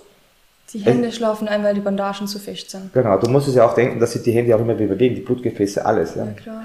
Und das heißt, wenn ich über, du musst ja auch, der Karten ist ja nicht einfach das so leicht definieren, ja, ich komme da hin, mache ein paar Cuts, mache ein paar Bandagen. Nein, jedes anders zu bandagieren. Und vor allem wie viele Runden, wenn es ein Boxkampf ist, der über zehn Runden geht, das heißt, die schwillt viel mehr an, der hat viel mehr, als wie jetzt äh, ein Amateurkampf mit äh, zwei, drei Minuten im MMA oder zwei mit zwei mhm. Minuten. Ja. Das ist ja, du musst ja alles mit einrechnen, das ist ja nicht so leicht. Ja. Wenn du dich mit der Materie beschaffst, ist eine riesengroße, eine riesengroße Thematik, die durch die Erfahrung kommt. Ja? Und niemand sieht das eigentlich. Leider. Und dann kam ich. Ja? Und dann ist es halt ein bisschen anders. Ja? Und dann höre ich halt, was ich auch sehr schade finde. Deswegen ist mir die, bei meiner Ausbildung auch sehr wichtig die Qualität. Und ja. bei mir wird sehr oft bandagiert. Und wenn ich nicht das Gefühl habe, dass, dass der das kann, ja? dass der auch dann einsatzbar ist, ja? dann kriegt er auch kein Zertifikat und vor allem auch bei unserer Prüfung. Ja? Mhm und dann wird er eben oder auch auf einen anderen Kurs verwiesen, wo er nochmal mitgeht. Ja. Erzähl uns einmal von der Ausbildung. Du gibst selbst ähm, Cutman, Cutwoman Ausbildungen. Genau. In Österreich oder auch? Mittlerweile international, ja. Angefangen hat es mit Österreich, dann bin ich gleich mal in die Schweiz. Ja. Äh, und ähm, ja, mittlerweile Schweiz, Deutschland, Österreich und natürlich jetzt Kroatien und natürlich das auch mit, ja. Vielleicht Rumänien in Planung, ja, schauen wir mal. Mhm. Also es wird immer besser. Also ich tue da nicht wirklich viel dazu, ich kriege dann einfach die Anfragen. Mhm. Und in Zagreb, das war schon richtig cool, ja. Also waren richtig ja. coole Leute und alle auf Augenhöhe sympathisch, also top. Diese Gastfreundschaft von den Kroaten war Weltklasse. Und Top-Fighter, die in der KSW kämpfen, gerade die, die UFC. Der Standard, gell, dort, ja. ja. Top-Leute, ja. so entspannt. Wie seid ihr nach Graz gekommen? Haben die euch angeschrieben? Oder? Die haben uns angeschrieben, ja, und ähm, auch über einen, einen Ref, der bei den ganzen Veranstaltungen dabei ist, der gesagt mhm. hat, wenn ihr Ausbildung macht, dann nur beim Roland Eicher in, äh, in Salzburg oder in Österreich, beziehungsweise und so sind wir dann nicht hingekommen. Ne? Ja. Wahnsinn. Und du selbst, noch einmal zur Zusammenfassung, bist eigentlich Cutman waren natürlich durch den Kampfsport, bist da reingerutscht, mhm. aber du hast am Anfang das gemacht und selbst nicht gewusst, dass das überhaupt schon Cutman-Tätigkeiten sind. Wie war das? Ich habe schon Kämpfer natürlich betreut, aber ja. natürlich habe ich da noch nicht wirklich, natürlich auch nicht wirklich, äh, wirklich das, wie Sie sagen, das, das, die Grundbasis in der Hand gehabt. Ja, natürlich vom Kämpfen her und so weiter. Ja, mhm. aber da hat sie natürlich sehr viel getan und zum Positiven verändert mit den Handschuhen, mit den Hygienevorschriften, gell, sauber und clean zu arbeiten. Und da hat sich sehr viel getan. Also diesen Benefit heute äh, ja. für den Kämpfer ist schon der Wahnsinn. Das habe ich noch nicht gekannt. Gell? Ja. Und Seit wie vielen Jahren machst du das jetzt? Damit wir ein bisschen ein Gefühl kriegen. Wann War schon einige Jahre, kannst du nicht ganz genau ja. sagen, wie lange. Aber das, nicht das, mehr als zehn Jahre oder, oder mehr? Das kann ich doch gar nicht, das kann ich doch gar nicht ja. so sagen, weil bei mir geht's eigentlich nie, bei mir fragen die Leute immer, wie, wie oft, äh, äh, wie lange boxst du schon? Ja. Ich kann nicht sagen, ich gehe sieben Jahre boxen, dann sagst du, wow, der muss ja voll gut drauf sein. Ja, ich bin einmal im Monat gegangen und habe dann noch eine Pause gemacht genau. und ein halbes Jahr. Die Frage ist immer, wie intensiv betreibst du etwas? Dann kann man sich mehr vorstellen und wie lange kann ich danach fragen, weil dann weiß ich, wow, der mhm. muss gut sein. Wenn der fünfmal in der Woche trainiert und das schon seit zehn Jahren, das muss eine Maschine sein. Muss nicht unbedingt sein, 100 Prozent. Ja? ja. Ist auch kein Garant dafür, aber ähm, die Chance, dass das ein guter Mann ist, ist natürlich, also ich habe sehr intensiv betrieben, die Frage, ja. und sehr lange, ja. Also zehn Jahre sind das schon, also mhm. ist schon äh, eine Zeit her. Ich kann es nicht, wirklich nicht sagen, wie lange. Von wem hast du dann am meisten gelernt? Jacob Stitch Duran, definitiv. Genau. Durch die intensive Arbeit, ja. Jacob. Und danach hast du dir gedacht, so das, ich möchte mein Wissen weitergeben und deswegen die Kurse. Es waren die Anfragen dann noch da. Ich habe das eigentlich, das war gar nicht meine Idee, ja, sondern äh, mhm. es ist einfach dann so, komm, ja, gibst du Kurse oder kann ich bei dir das Bandagieren lernen oder kann ich bei dir das lernen? Jeder wollte so einfach nur so Tools rausnehmen. Und für mich gibt's nur das Komplette als Ganzes, weil äh, es soll ein Qualitätssiegel sein dann auch für die Leute, dass ich dann einen guten Mann oder eine gute Frau habe. Gell? Mittlerweile gibt's jetzt eh mehrere Organisationen und mehrere Leute, die das anbieten. Das heißt, es wird auch immer professioneller das Ganze und natürlich umfangreicher. Wie viele hast du schon ausgebildet, circa? Das, das kann ich da noch ungefähr sagen. Ja, schwer, aber ja. die Frage ist, wie viel machen das dann so professionell wie die erste Catwoman, die Katharina Lürzer oder so, ja, die nicht eine Ausbildung, sondern die dann Feuer gefangen hat, genauso wie ich damals und das dann intensiv ausübt. Gell. Das ist für mich fast die wichtigere Frage, aber das, da kann ich dir sagen, das sind schon ungefähr 15, die professionell in Organisationen drin sind, wie GMC, Will Love MMA, also international oder ähm, an, Slo an Slowaken, den ich ausgebildet habe, der ist bei ACA. Ja. Als ACB, ja. Mhm. Und Stimmt. auch KSW war dabei mit dem Petrosian, ja, also UFC-Standard. Also die Leute, das heißt, wo kommen die auch hin, gell? Oder der Timo Blewart, der ist in äh, GMC oder, mhm. oder, ja, wie auch immer, diese ganzen das macht mich dann sehr stolz. Das sind wie so kleine Kinder, die sich dann weiterentwickeln und die dann in guten Organisationen arbeiten, ja. die dann die Anerkennung auch haben. Ja. Da freust du dann sicher auch, wenn du die dann wieder beim Event wieder siehst und so. Ja, die machen eh meistens ihr eigenes Ding. Österreich, ich bin ja in Österreich, ich habe viele international auch ausgebildet. Ja. Oder so wie der Matija Platicevic vom, mhm. äh, vom ATT Team Europe in äh, Zagreb. Da habe ich jetzt gesehen, die Events, äh, also der hat sein eigenes Team jetzt gebildet, deckt ganz Kroatien ab. Das ist richtig cool, diese Armageddon-Serie. Ja. Richtig cool. Und äh, ich sehe es dann auch immer sehr gerne und ich bin auch große Befürworter auch äh, Catwoman auszubilden. Ja. Mhm, das war ein großes Anliegen. Also wirklich, dass die Frauen, die Frauenpower zeigen, dass das Ganze bunter wird und diese Männerdomäne, ähm, wie Sie sagen, mir regt das fast ein bisschen auf, dass das immer so sehr schwer männerlastig war. Das ist ein bisschen gebrochenes Eis. Und mit der Katharina in Österreich werden wir definitiv äh, dafür sorgen, dass Frauen öfters oder sie öfters zu sehen sein wird in Österreich oder auch international, werden wir schauen. Katharina haben wir letzte Woche im Podcast gehabt. Genau. Sehr und äh, bin sehr stolz, dass ich sie ja. ausbilden durfte. Vor allem mit dem Background als Physiotherapeutin und auch äh, als Kämpferin, gell? Also ich habe sie auch ein paar Mal trainiert, ja. die hat schon was drauf und, die versteht das auch, die Thematik dann auch ein bisschen besser, wie jemand, der als Fernsteiger ohne Hintergrund oder Backgroundwissen kommt. Ja. Deswegen. Wie, wie viele Katze Women gibt es so in Europa? Es gibt mittlerweile schon einige. Die erste Catwoman in der Schweiz habe auch ich ausgebildet. Mhm. Ähm, und auch in Deutschland ein paar schon, ja, bevor das überhaupt die Thematik aufgegriffen worden ist. Es gibt ja. ein paar in Deutschland, die sich jetzt damit wichtig machen und brüsten ja. und immer wenn mitnehmen. Also ich war schon lange Zeit davor, auch da mit den Catwoman. Und äh, in Kroatien, also eigentlich rund um Österreich, gibt es jetzt schon einige. Ja. Wie viel davon aktiv arbeiten, kriegen wir nur immer äh, bedingt mit, ja, nicht, aber es gibt schon einige, die rund um und um schon arbeiten. Amerika ist ja sowieso Vorreiter mhm. schon, also da gibt es schon einige. Und jetzt natürlich in Österreich mit der Katharina wird sich schon ein bisschen was anderes, weil Österreich noch nicht so. Ja. Ich bin froh, jetzt nicht der Einzige zu sein, der professionell, sondern mit der Katharina einen weiblichen Part zu haben, der mhm. mich da unterstützt und auch äh, die Veranstaltungen abdeckt, weil wir in Österreich, muss ich echt einmal sagen, wir sind ganz gut aufgestellt. Also die Veranstaltungen, die wir machen, überhaupt die Edelbros, ja, mhm. oder wie auch gesagt Wien, Vendetta oder AFC oder in Tirol oder WSVC oder wie es auch immer heißt, oder Inferno, ja, oder äh, ähm, äh, die Jasminka oder in Linz, genau. Ja. Es gibt so viele, die so gute Veranstaltungen machen in Österreich, ja. Wir sind gut aufgestellt und wir haben, wir bieten wirklich eine Top-Qualität an Veranstaltungen, an Kämpfern und Events, ja. Also, und das werden wir dann im Abdecken bist sozusagen der Botschafter für alle Catmen, Catwomen. Ich würde schon fast sagen, wer für die Catwoman zurzeit, ja, weil da einfach, wenn man das einfach taugt und weil ich auch sehe, wie die, wie die Catwoman arbeiten und wie die auch ankommen und finde die Mischung ganz gut. Äh, und die Kämpfer nehmen das auch ganz gut an und auf und wie man auch gesehen hat vor der Woche mhm. Äh, beim Event, wie sie ja. da vorgestellt worden ist, die Leute stehen drauf, gell, und das ist einfach eine neue Ära.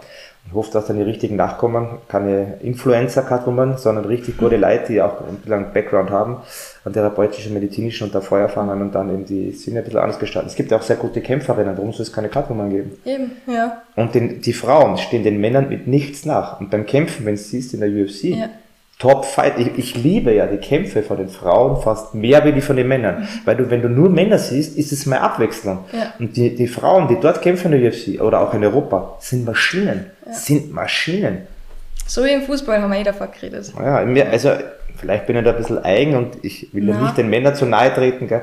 aber, aber ich finde diese Gleichberechtigung ist so, so stark wie jetzt, finde ich ganz ja. cool, ja, wie sich das entwickelt, überhaupt auch im Kampfsport, dass das auch, ja. früher ist es immer belächelt worden. Ich finde es geil, dass die Frauen auch so anerkannt werden und diese Leistung auch so anerkannt wird, die die im Ring abrufen. Gell? Und die ja nicht schlechter ist als die von den Männern. Definitiv nicht, gell? da kann ich da so viele Namen nennen, die so gut drauf sind von den Frauen. Gell? Sind die vielleicht da ein bisschen genauer? Ich habe immer das Gefühl, dass Frauen alles ein bisschen genauer machen, besser beim Organisieren sind. Oder ist das mehr so? Das kann ich so nicht sagen. Ich weiß nur, dass ich als Mann eigentlich immer gern zu einer, zu einer Frau gegangen bin, zu einer Ärztin, weil die ein bisschen äh, feinfühliger ja, und ein bisschen genauer waren, so wie es du sagst, ja, ja. ein bisschen mehr hingeschaut haben. Aber ich möchte jetzt nicht den Männern zu nahe, es gibt sicher welche, äh, vielleicht war ja auch nur bei einem Falschen, kann man ja auch sagen, ja. Aber ich bin, ich bin jemand, der geht lieber zu einer Ärztin, mhm. Gell? Also, und, und beim Kampfsport kann ich das nicht einfach so sagen, aber sie sind einfach ein bisschen feinfühliger, vielleicht auch, kann man sagen, ja. Und vielleicht taugt denen das mehr, wenn sie ein bisschen äh, also fürsorglicher behandelt werden. Ja? Weißt du, was ich meine? Ja. Ich finde, und das wäre auch der Grund, warum ich zu den Ärzten lieber gehe, wie zum Arzt. Ja. Aber ich gehe auch gern zum Arzt. Ja. Also ich habe da kein Problem. Ich gehe eigentlich auch fast lieber zu Frauen, ja. Aber du hast ja die Katharina ausgebildet. Mhm. Wie, wie ist denn das? Hast du da irgendwie was anders machen müssen oder war alles genau gleich wie für die Männer? Also ich mache da keinen Unterschied, weil wenn ich da schon wieder einen Unterschied mache, dann habe ja, kann man ja wieder sagen, ja, das wird bevorzugt. Ja. Für mich ist das die völlige Gleichstellung, die Gleichberechtigung mhm. und ich behandle keine Frau anders, weil die wollen das auch nicht. Ja? Die wollen ja auch so behandelt werden wie so äh, gleichwertig. Ja. ja. Und so mache ich das auch in den Kursen. Da gibt es kein, auf die pass jetzt auf oder da gibt es ja mal, weiß nicht, das ist die muss die gleiche Ausbildung, äh, die gleichen Skills lernen und, und durchmachen wie, wie die Männer. Da gibt es keinen Unterschied. Den mache ich auch nicht, bewusst nicht. Gell. Ist so. Bist du zufrieden mit der Katharina? Ja, mehr als zufrieden. Ja. Ja. Ich bin froh und stolz, äh, sie als erste Katharina natürlich jetzt äh, an Bord zu haben. Und es werden sicher noch welche nachkommen. Es gibt in Tirol noch äh, zwei, von eine aktiv ist, die gefällt mir sehr gut und ich hoffe, dass die dann in unserem Team dazu stößt. Es wird auch ein, äh, die Leute, für die wir Ausbildung eben machen, wird auch gewährleistet, dass wir die auch vermitteln dann bei den Veranstaltungen, die wir nicht selber bedienen mhm. können. Da wird es dann auch eine kleine, äh, auf der Homepage eine kleine Seite geben, wo man die Damen und Herren auch vorstellen, die dann auch gebucht werden können. Ist, ist aber noch, äh, dauert noch ein bisschen, ist ja, viel Arbeit. Gut, Ding braucht Weile. So ist es. Was waren denn so die wildesten Sachen, die du jemals gesehen hast als Cutman? Weil du das ja auch gesehen hast vor einer Woche, mhm. dabei warst live, also das vor einer Woche, das war schon ziemlich krass, ziemlich ja. cool, ja. Aber solche Momente habe ich ja schon oft gehabt, ja. Mhm. Äh, das nimmt man gerne als positiv mit, ja. Also solche Erlebnisse, aber es gibt auch leider sehr viel Negative, mhm. die man irgendwelche rassistischen äh, oder religiösen Dinge, die taugen man nicht so, oder dann irgendwo rumgerauft oder rumgeschrien wird oder mhm. respektlos ist, wenn man sich jetzt viel eingeworfen hat oder zu viel getrunken hat und dann respektlos in den Ring reinruft gell, und die Leistung die des Fans. Sportlers oder Athleten mindert. Äh, Leute, Entschuldigung, wenn ich es jetzt sage, halt einfach die Fresse und genießt die Show. Ja. Weil das, das geht mir schwer am Sack, ja. wenn ich da am Ring sitze und mich konzentriere und dann hinten irgendwelche Besoffenen rumkröllen und rumschrauen. Das sind nicht nur Männer. Das sind auch Frauen, die sich teilweise daneben benehmen und dann irgendwelche Sachen reinschreien. Respektlos, ja. Weil jeder Kämpfer hat den höchsten Respekt verdient, dass er überhaupt reingeht. Mhm. Ja. Und wenn es aber nicht so gut ausschaut, muss man sich ja fragen, warum, ja. Vielleicht hat er gerade einen schlechten Tag oder geht es ihm nicht gut, hat sich trotzdem reingestellt, ja. Und ich wünsche mir einfach ein bisschen mehr Respekt, ja. Deswegen habe ich das gar nicht so schlimm gefunden, dass bei der UFC die Kämpfe während Corona-Pandemie wirklich ohne Zuschauer waren. Ich habe das richtig angenehm gefunden. Erstens mal wollte ich hören, was da aus der Ecke so daherkommt, weil ich meine, das hörst du sonst auch nicht. Und zweitens fand ich es wirklich auch immer total erschreckend eigentlich, wenn jemand einen richtig guten eigentlich Kampf liefert, so technisch gesehen, mhm. aber hätte es halt nicht, das Blut fließt in Strömen und die Fans halt den dann ausbuhen, ich finde das wirklich. Ja, weil, weil, weil, weil sie glauben, sie verstehen das, was sie sehen, aber sie verstehen es nicht, mhm. weil sie keine Ahnung haben, weil sie hingehen, äh, sensationsgeil ja. oder auch einfach nur, weil sie auf sowas stehen, ja, ja, aber verstehen nicht, was das für eine Arbeit ist, diese Arbeit am Boden, mhm. Ähm, Grappling, Jiu-Jitsu, wie lange das dauert, das ist ja wie Schachspielen am Boden, bis da so ein Griff rauskommt, ja, das verstehen die nicht. Und was das an Power und Energie kostet, dich am Boden da rumzuwälzen, mhm. minutenlang, das kostet dich so viel Energie. Ja. Das, äh, um da die Leistung zu minnen und da was Respektloses reinzuschreien, das ist einfach, solche Leute können einfach vom, vom Ringgeschehen entfernt, gell, mhm. aus der Halle geschmissen. Finde ja, ja. Aber wir sehen jetzt eher ein bisschen vielleicht auch am Wandel, hoffentlich, wie sich so viele Stars immer bei den ganzen Kampfveranstaltungen, dass man echt denkt, vielleicht kommt da ein bisschen, ja, ein bisschen gehobeneres Niveau jetzt auch rauf es hat sich schon zum, äh, zum Guten gewendet, auch ein bisschen, wenn man sich das vor 30 Jahren anschaut, die Boxkämpfe, ja, war halt schon mhm. eine gewisse Klientel dort. Und es hat sich alles gebessert. Ja. Es wird auch immer besser, aber wie gesagt, sowas wirst du wahrscheinlich nicht vermeiden können, dass, dass auch in Zukunft solche Leute dabei sind. Ist es einfach so. Gell? Und wenn die, wenn die Alkohol trinken, es ist ja auch, wenn sie nicht, es gibt halt, die gehen normal rein, trinken dann was oder mhm. werfen sie was ein. Die Kombination ist nämlich die schlimmste und dann rasten sie halt komplett aus. Gell? Das wirst du eigentlich nicht vermeiden können. Ja? Das wirst du überall haben. Apropos vermeiden, was können Kämpfer vermeiden, damit sie nicht von dir in der Ecke ver verarztet werden müssen. Ich meine, wir wissen eh, es ist schwer, so einen Schlag auszuweichen, die Deckung oben zu halten. Aber gibt es etwas, wo du dir denkst, warum machst du das? Warum kann der Kämpfer nicht das normal machen? Oder das ist mit allen so, das ist das, das Ego halt, gell? Also diverse Spielereien oder Respektlosigkeiten oder Glauben, dass man irgendwie durch irgendwelche Aktionen den anderen herausfordern oder reizen kann und ja. der dann irgendeine Aktion startet, wo ich dann, das ist wie Schachspieler drin, ja. Mhm. Ähm, eine gute Vorbereitung, das ist das Allerwichtigste. Äh, gute Trainer, Edelbros oder mhm. gibt genug gute Gyms, Wien, gell, Salzburg auch, ja, aber natürlich Wien, äh, Graz, Tirol, sehr gut aufgestellt, Kaiser Gym oder, oder mhm. es gibt so viel, sorry, wenn ich nicht alle nennen kann, gell, alle in Österreich. Ja. Und wir können nicht alles bieten. Aber definitiv Fakt ist, gute Trainer, eine gute Betreuung und gute Vorbereitung ist das A und O und natürlich auch nicht die Situation zu unterschätzen und den Gegner wahrzunehmen und ihn runterzumachen, egal mit was. Mhm. Und sich einfach gut vorzubereiten, Fokus auf die Vorbereitung zu lenken, mit, äh, sondern wirklich nur den Fokus nach vorne ja. auf das, was ich vorhabe und das Ziel, einen Titel zu holen oder einen Kampf zu gewinnen. Ja. Was auch immer. Es wird sich sowieso nicht vermeiden lassen, dass dann wirklich Verletzungen kommen das gehört einfach dazu. Weil wenn, wenn, ich, wenn, ich, wenn ich am, am, am Pferd sitze, muss ich auch damit rechnen, dass ich vielleicht irgendwie abgeworfen werde oder mal runterfahre. Das gehört einfach dazu. Wenn ich mit dem Radl fahre, gibt es Situationen, dann kann ich nichts dafür, da rennt mir irgendwas ein oder ein Boy von kind, spielenden Kindern und dann muss ich mit bremsen oder dann haut es mir hin oder mein Nass oder sonst irgendwas. Gell? Also wenn ich irgendwas ausübe und damit rechne, dass mir nie was passieren wird, dann muss ich daheim bleiben. Ja. Was sind denn jetzt eigentlich die größten Fehler, die ein Cutman machen kann? Weil wir davor von schwarze Schafe geredet haben. Was sind denn so wirklich die Sachen, wo du da denkst, wenn das ein Cutman macht, dann ist er kein guter Cutman oder hat er schlechte Ausbildung? Ja, gewisse Situationen einfach zu unterschätzen, ja. sich überschätzen, ähm, Dinge auch zu machen, für die er nicht ausgebildet worden ist, Entscheidungen zu treffen, die er nicht zu treffen hat. Ja. Ähm, sein eigenes Ego so in den Vordergrund stellen und die Bedürfnisse des Kämpfers nicht mehr zu sehen. Ja? Das heißt, wenn der sagt, das ist zu eng und ich sage zum Beispiel, das passt schon so, wie ich das mache, weil ich bin der, der was das ist, man auch gewisse Dinge zu übersehen, die Bedürfnisse des Kämpfers zu übersehen. Ja? Mhm. Deswegen äh, bereite ich mich auch schon immer gut vor auf ein Event, auf die Kämpfer. Natürlich habe ich schon leichter, weil ich sehr viel kenne und ja. nehme den als Person hundertprozentig wahr. Ja? Und dann solche Dinge eben, gell? und diese Überschätzung, aber und das Schlimmste dieses, dieses Ego, gell? diese ständige äh, ich bin nicht ich. Ja. Das Wichtigste bei der Veranstaltung ist und bleibt der Athlet. Mhm. Ich muss mein Ego zurücknehmen und auch nicht irgendwie respektlos zu sein, wenn einmal irgendwas kommt aus dem Geschehen und mehr stark auf den Hinterkopf da mitzugehen. Ich bin neutral als Cutman. Ja. Ich brauche da nicht mitschimpfen, mitschreien oder irgendwelche Emotionen zeigen. Ich muss definitiv neutral bleiben.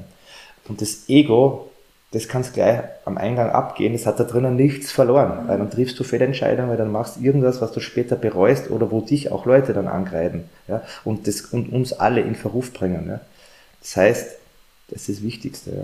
Die Bedürfnisse des Athleten. Der Athlet ist das Wichtigste. Wie oft hast du schon Athleten gehabt, wo du echt gesagt hast, es tut mir leid, das Cut ist zu tief, du kannst immer weiter kämpfen, der Kampf sollte echt abgebrochen werden? Ja, normalerweise äh, ist es ja so, dass das nicht wir zu entscheiden haben, mhm. äh, nur vielleicht unter Ausnahmesituationen mit einfließen können, unsere Meinung, unsere Erfahrung, mhm. so wie es auch vor zwei Jahren bei der Vendetta war. Da war ein Kampf, das war in der ersten Runde, das war ein guter Kämpfer und er hat so ein langes Cut gehabt über das ganze, ganze Ober, also innen am Auge, ja, und da hätte ich den Daumen versenken können. Und es war gleich in der ersten Runde und alles, was mit Augen und Augenlicht und die Versorgung mhm. Gefäßen, Nerven zu tun hat vom Auge, ist für mich sehr wichtig und das könnte man, das könnte im wahrsten Sinne des Wortes ins Auge geben. Das kannst du dann auch nicht verzeihen, wenn dann irgendwelche Sachen sind im Nachhinein, ja, mhm. die du zu verantworten hast, weil du dann nicht abgebrochen. Ich habe definitiv dann gesagt zum Arzt, ich mache das nimmer, weil das ist, also mhm. ich will das nicht mehr verantworten. Ich sage von meiner Seite, es ist vorbei. Ja. Der Arzt hat dann mit mir dann gesprochen, mit dem Ref dann, Arzt und Ref abgesprochen und natürlich das dann abgebrochen. Das war völlig sinnlos. Gell. Ja. Überhaupt, wenn es um keine Weltmeisterschaft gibt oder sonst irgendwas, äh, ist es völlig sinnlos, solche Verletzungen zu riskieren oder auch die Auswirkungen derer Verletzungen. Das kann jetzt dann nicht mehr vereinbar mit deinem Gewissen, weil die wollen ja auch dann wieder kämpfen und dann, wenn die zu lange ausfallen, weil mehr, mehr Schäden entstanden sind und das mhm. auch nicht zu erkennen als Kapitän ist auch wichtig, ja. auch ein bisschen äh, unterstützt dann mit seiner Erfahrung da einzuwirken. Ja. Weil der Kämpfer kann es oft nicht, der spürt es nicht. Ja. Mm, und der will es ja gar nicht, ich mein.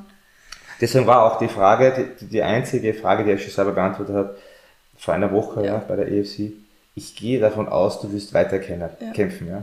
Und er hat das einfach, ja, weißt du, wenn du nicht hundertprozentig bist, dann mhm. geht, gescheiter lass es und rede mit dem Trainer, ja, dann kommt Ref, Arzt und dann ist es eh vorbei. Aber wie gesagt, das ist auch sehr wichtig. Das ist immer individuell bei jedem Ding. Ja. Aber es gibt solche Situationen, wo das natürlich auch die, äh, der Arzt oder der Rest, machen das normalerweise. Mhm. Und ich werde dann hinzugezogen, meine äh, Erfahrung, kannst du das machen? So wie, ja, fixe ich. Mhm. Also bis jetzt immer, wenn ich gefragt wurde, habe ich es gefixt. Ja. Aber es gibt auch äh, Situationen, wo man das natürlich dann besser für den Athleten so entscheidet, das nicht zu tun. Was er dann im Nachhinein vielleicht versteht, war auch wenn er sich gleich aufregt. Ja. Was die monatelange Vorbereitung muss man auch verstehen, ja, dass sie sauer sind. Gell? Klar. Weil die spüren ja gerade nicht. Gell? Ja. Es gibt ja Leute, die haben wirklich ein Pech. Anscheinend, so wie, ähm, ich glaube, es war Nick Diaz, mhm. der hat also eine echt eine blöde Haut, die reißt sehr mhm. schnell auf. Und dann haben wir auch gesehen, Tyson Fury, der mhm. war ja Stitch Duran, war ja damals auch in seiner Ecke und hat ihn da wieder zusammengeflickt. War das nicht der Kampf gegen Wilder, glaube ich? Da wo wirklich, ähm, das war sehr, sehr, sehr am, am kurz vor Abbruch. Also ich habe mhm. keine Ahnung, wie er das durchgehalten hat. Da wirklich einen guten Cutman in der Ecke gehabt. Ich finde schon, dass der Cutman eigentlich einen sehr großen Einfluss auf das hat und ja. auch die Erfahrung, so wie das Cut eben gesehen hast von der Woche, mhm. das ist kein Kindergeburtstag mehr und da musst du wirklich, da musst du schon die Erfahrung haben. Also jeder, also ich, ja.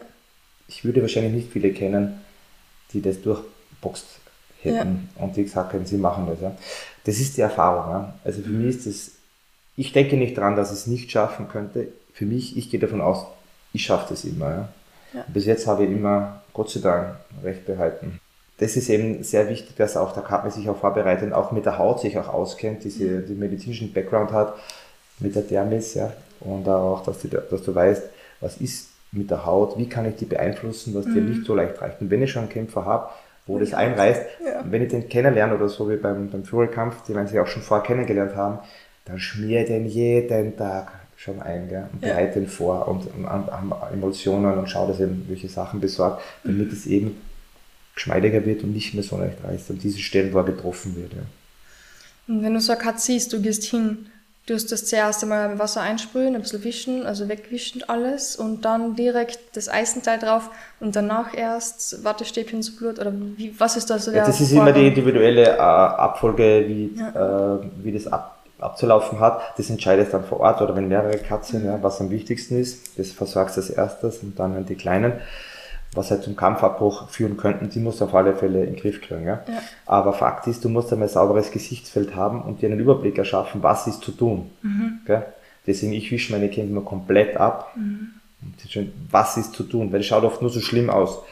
Und dann natürlich kühlen und blutstillende äh, Substanzen gleichzeitig oder eben, wenn es große sind, mhm. blutstillend oder auch kühlend Oberbei oder gibt es auch äh, Squick Aid oder die, was ich direkt in Zusammenhang mit einem Ensfeld verwenden kann. Da gibt es bei jedem, also ich mache das immer so, deswegen auch in meinen Kursen, mache die Swaps immer selber und die unterschiedlichen Größen, um auch mit dem Ensfeld gleichzeitig arbeiten zu können. Das heißt, kühlen und Blutstillen, das wäre die beste Kombination, um eine Cut zu stillen. Aber es ist nicht immer möglich, gell? es kommt immer auf die Stelle darauf an, wie groß. Es ist ja. echt immer individuell. Weil Katzen stehen und die keins schaut gleich aus wie das andere. Gell? Ja. Oh, mir kribbelt es da immer, wenn man denkt, pff so fette Wunde und der stopft einfach Wattestäbchen rein. Du siehst, du siehst es, du siehst es nicht so. Außerdem sind das ja auch sehr sterile Sachen. Wir mhm. arbeiten auch steril, das heißt, wenn wir die Sachen vorbereiten, ist es ein steriles Umfeld. Mhm. Ähm, eventuell auch mit einem Autoklaven, mit einem Sterilisator, wo du die Swaps auch äh, sterilisierst, mhm. die auch verpackt sind, äh, damit auch, wenn das, wenn irgendein Schweiß oder so ja. wie am letzten Samstag irgendwas runtertropft, darfst du ja nicht auf die Swaps und dann druckst du es einfach an. Das heißt, es muss ja ein sauberes Umfeld sein. Ja? Das mhm. heißt, an diese Dinge musst du ja auch denken und im, Vor im Vorfeld diese Vorbereitungen so treffen, dass das nicht passiert. Du musst an so viele Sachen denken. Ja. ja. Das ist nicht so einfach alles. Du musst, das ist die Erfahrung. Und so, ich habe sie immer abgepackt und da habe ich auch sterilisiert und du drehst das ja auch mit sterilisierten Händen oder mit, ja. Mit Handschuhen, wie auch immer, dass es eben so sauber wie möglich ist. Du wirst das, das, das, das Geschehen dort nie steril kriegen. Ja, das, das ist eine Kampfveranstaltung. Nee, das kannst du vergessen, gell, aber du musst natürlich Trainer. alles versuchen, so steril wie möglich zu arbeiten. Ja. Gell. Ja. Das ist ja auch immer das Problem früher gewesen, das was wir auch letzten Samstag gesehen haben, ja, ja. leider. Äh, am, am, am Boden mit dem Handtuch wischen, gell, weil es rutschig war dann im Gesicht oder in die Wunde. Gell, das geht gar nicht. Das sind jetzt Sachen, die darf man auch nicht mehr so äh, bringen, weil im Fernsehen muss alles sauber sein. Gell? Und das sind auch Leute, die da eher negativ für das Ganze sind. Aber dafür sind wir auch wir da und es wird auch Gott sei Dank weniger und viel besser, mhm. dass durch diese äh, Qualitätssicherung, ähm, durch die Arbeit, die wir leisten, das auch viel sauberer und cleaner wird. Vor allem dann auch mehr Interesse da ist und die Leute auch mehr Zustrom und auch die Meter mehr Zustrom finden. Und du hast da bei der Qualität nicht gespart eigentlich, weil du hast ordentliches Zeug von deinem Freund vom Stitch daran. Nicht nur vom Stitch, aber natürlich äh, Stitch-lastig. Ja. Mhm. Und ich habe immer sehr viel investiert und das gehört auch dazu, nicht nur, nicht nur Sachen zu kaufen, sondern auszuprobieren. Kann ich mit dem, gibt es was Besseres? Es hat ja so viel getan die letzten 15 Jahre. Und natürlich habe ich sehr viele Sachen bestellt, die ich hernehme, die ich aber auch nicht hernehme. Wie Tape-Material, wie ist der Kleber, wie verändert sich der mit Wärme, wie mit Kälte. Das sind so viele Sachen, die du denken musst. Wie ist die Schere, wie schneide ich? Wenn, wenn, ich so und so viel Tape durchschneide, halt die Schere noch, ja. Wenn ich meinen Abend habe mit Füll. Das heißt, du musst an so viele Sachen denken. Und da habe ich sehr viel Geld in die Hand genommen und immer wieder ausprobiert, gekauft und äh, habe mittlerweile die besten Sachen so zusammengestellt und gesammelt, die ich auch in meinen Kursen natürlich auch den Schülern weitergebe, die, die sparen sich die Arbeit. Weil für mhm. mich war das ein Haufen natürlich äh, recherchieren im Internet, wo, was, wie. Aber natürlich bin ich Stitch-lastig und unterstütze auch äh, und supporte auch sein Equipment, das wirklich sehr gut ist. Gell. Und was ich noch nie gehört habe, aber jetzt gesehen habe, es gibt Weltmeisterschaften eben. Mhm.